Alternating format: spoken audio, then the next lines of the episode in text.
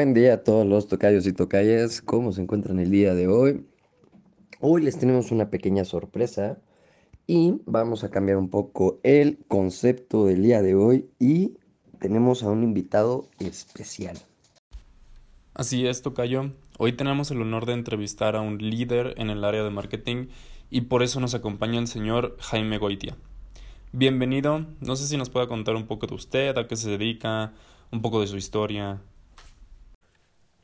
Hola, mi nombre es Jaime Goitia, soy licenciado en Administración de Empresas, egresado de la Universidad de La Salle.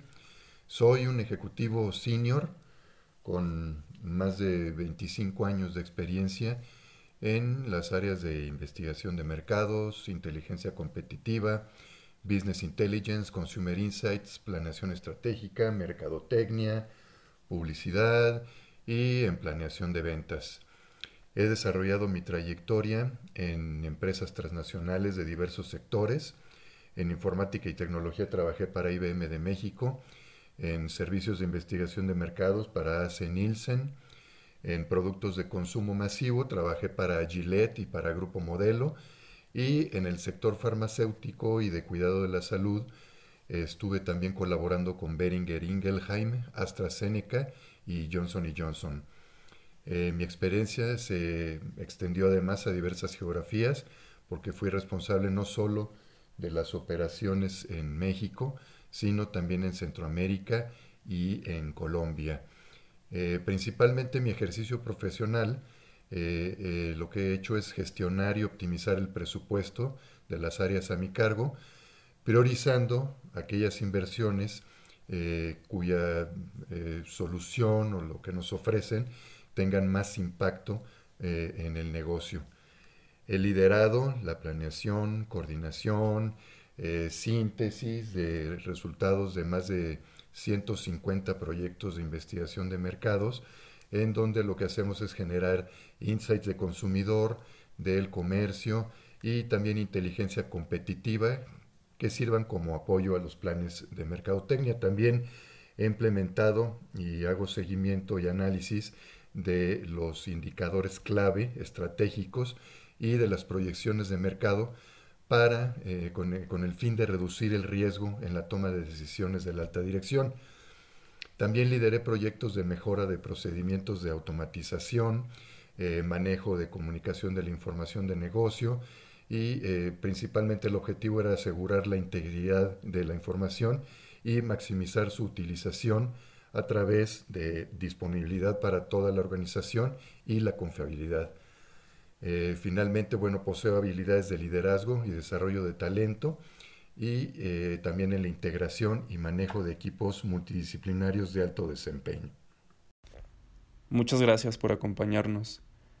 Bueno, la primera pregunta que le queremos hacer es, ¿cómo se establecen los objetivos de su área y qué método utiliza para organizar estos? Para establecer correctamente los objetivos de, mi área, es muy importante primero tener muy claros cuáles son los objetivos de la dirección general. Lo eh, lógico hacer es alinear los objetivos del área con el propósito de la organización, con la misión, con la visión y con los objetivos estratégicos que tiene la empresa. Eh, el método que yo he utilizado y que me ha sido muy útil es dividir los, eh, los objetivos que se establecen en dos partes. Primero, el qué. Eh, se llaman los, los, objetivos del qué, que es primeramente los objetivos financieros, es decir, a cuánto queremos llegar en ventas, en participación de mercado, en crecimiento contra el año pasado, en, eh, em, en utilidades, todo esto son objetivos que tiene toda la empresa, sin importar en qué área trabajen. Todos somos copartícipes del logro de los objetivos financieros últimos de la empresa. Después ya hacemos objetivos acerca del área que me corresponde. En mi caso, investigación de mercados, que pueden ser objetivos acerca de eh, integración de, la información, de cómo se comunica mejor, de eh, entregar análisis más profundos a partir de las cifras que tenemos, de hacer proyecciones de mercado cada vez más precisas que nos permitan presupuestar y que nos permitan proyectar el futuro, es decir, anticipar, anticipar qué es lo que va a suceder durante el año. Y por otra parte, tenemos que establecer los objetivos del cómo, de qué manera vamos a conseguir el qué, los objetivos del qué. Y estos objetivos básicamente se eh, fundan en habilidades del equipo en habilidades acerca de eh, talento que hay en, el equipo, de la confianza que eh, irradia el, equipo hacia el resto de la, de la, organización, la agilidad con que se trabaja y sobre todo el compromiso que se tiene con estos, con estos objetivos. Es decir, en una parte decimos qué es lo que vamos a hacer, qué es lo que vamos a lograr y en otra parte lo que decimos es de qué manera lo vamos a conseguir. Oh, muy interesante, Jaime. Y, dime, como siguiente pregunta, ya una vez establecidos estos objetivos, ¿qué es lo que eh, tú o tu equipo hacen para, para cumplir los objetivos? Para asegurarnos de que se cumplan los objetivos que nos planteamos al principio del año, eh, bueno, lo primero, como lo mencioné al principio, es establecer de manera muy clara los objetivos y sobre todo que sean eh, medibles. Todo lo que no se mide no se puede mejorar, eh, no, no, se puede, no se puede este, saber eh, qué avance tenemos. Entonces todo tiene que ser de una manera medible, poniendo cifras, poniendo fechas, poniendo responsables de quién tiene que cumplirlo, tratar de que los objetivos sean lo menos ambiguos posibles, que sean muy, muy, muy claros y sobre todo que estén aterrizados. Después de eso, pues eh, es importante hacer seguimiento de los objetivos, es decir, cada eh, que se considere necesario, pero normalmente se hace cada trimestre, es el estar haciendo una revisión de los objetivos, cómo vamos en este momento, se están cumpliendo, eh, vemos que se van a lograr para finales del año, qué riesgos estamos viendo para que se cumplan, qué herramientas adicionales necesitaríamos para que se cumplan.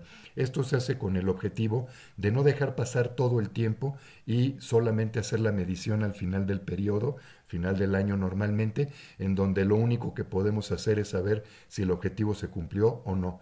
la finalidad de todo esto es que podamos estar a tiempo para corregir el camino, para implementar nuevas soluciones, inclusive se puede hacer eh, una revisión de los objetivos en donde podemos plantear que el objetivo fue demasiado ambicioso o quizá inclusive ya lo rebasamos hacia mitad del año y tenemos que establecer un objetivo que nos rete de una mejor manera. Entonces, lo que hace estas revisiones es eh, verificar que vamos por buen camino en el logro de los objetivos y también eh, de, alguna manera poder motivar a nuestro equipo a que si las cosas no se han dado en cierto periodo de tiempo, saber qué es lo que se necesita, qué es lo que necesitan ellos para eh, de ahí en adelante buscar hacia fin del año cumplir con los objetivos.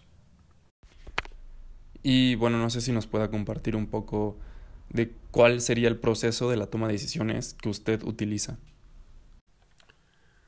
Para tomar una decisión, lo más importante, definitivamente lo fundamental, es primero estar alineado con los objetivos de la empresa. Es decir, eh, qué repercusiones tendrá eh, la decisión que estoy por tomar. La segunda eh, parte fundamental es contar con la información eh, completa. Se tiene que tomar la decisión con toda la información que se tenga a disposición. No siempre se podrá contar con una gran cantidad de información, pero sí tenemos que tener eh, eh, la información necesaria para de ahí producir los escenarios distintos de a dónde nos llevaría cada una de las decisiones. Es decir, si tomo tal decisión, qué repercusiones tendrá el negocio, si tomo la decisión de una manera quizá un poco más suave, qué repercusiones tendrá, etcétera. Es decir, lo más interesante de todo es eh, fabricar diferentes escenarios de cómo repercutirá en el negocio en el corto, mediano y largo plazo tal o cual decisión que se tome. Y para finalizar, Jaime, cuéntame, ¿qué es lo que te lleva a tomar estas decisiones en tu trabajo? Hay distintos motivos por los que tenemos que tomar decisiones. De hecho, todos los días estamos tomando decisiones algunas son muy pequeñas, poco importantes quizá, pero todo el tiempo, todos los días estamos tomando decisiones que van construyendo nuestro performance, nuestro desempeño en, la organización. Hay situaciones en donde se tienen que tomar decisiones a más largo plazo, eh, son decisiones en donde tenemos que eh, pensar en hacer inversiones fuertes, por ejemplo, y tenemos que ahí tener un panorama a 3, 4, 5 años. Eh, estas son las decisiones más difíciles de tomar porque tendrán repercusiones que quizá no vayamos a ver nosotros mismos porque cambiamos de puesto, porque salimos de la organización, entonces son, son decisiones estratégicas muy importantes de tomar. Hay otras decisiones que se tienen que tomar durante el año, decisiones de diversas índoles, algunas financieras, en donde tenemos que hacer inversiones para comprar información, por ejemplo, para hacer investigaciones de mercado y todas ellas eh, pues en función de los objetivos que queramos cumplir, cumplir dentro de ese año. Algunas otras decisiones son un poco más duras, más, eh, eh, más difíciles, que son las decisiones de personal, en donde tenemos que estar en base al desempeño de nuestro equipo, hay ocasiones que tenemos que tomar decisiones, ya sea de capacitarlos de una mejor manera, de coacharlos, eh, de estar más junto a nuestro equipo o definitivamente de separarlos, moverlos a otra posición en donde puedan rendir de una mejor manera. Esas son las decisiones de personal, de talento. Muchas gracias. Y ha sido todo un placer poder entrevistar a una persona con tanto conocimiento en esta área y ver cómo son las cosas en el mundo laboral. Bueno, como menciona mi tocallito Luis Gerardo, eh, no nos queda más que darte las gracias, Jaime, por acompañarnos en este espacio, por habernos brindado este pequeño tiempo y nos nutrieras con todos tus conocimientos, tus respuestas llenas de, de honestidad y verdad. y nosotros nos llevamos pues una gran entrevista, muchos conocimientos nuevos para que cuando a nosotros o los tocayos y tocayas que nos escuchen empiecen a, a, experimentar el mundo laboral, este, pues no vayan tan a la deriva y se den cuenta que hay cosas en, en este espectro laboral que que pues con los años te vas formando y vas creando un, perfil tan grande y tan importante como el que tú lograste crear. Entonces, muchas gracias por, por acompañarnos en nuestro espacio, Jaime. Te deseamos una muy bonita tarde y pues les mandamos saludos a todos nuestros tocayos y nuestras tocayas. Cuídense mucho y nos estamos viendo aquí próximamente.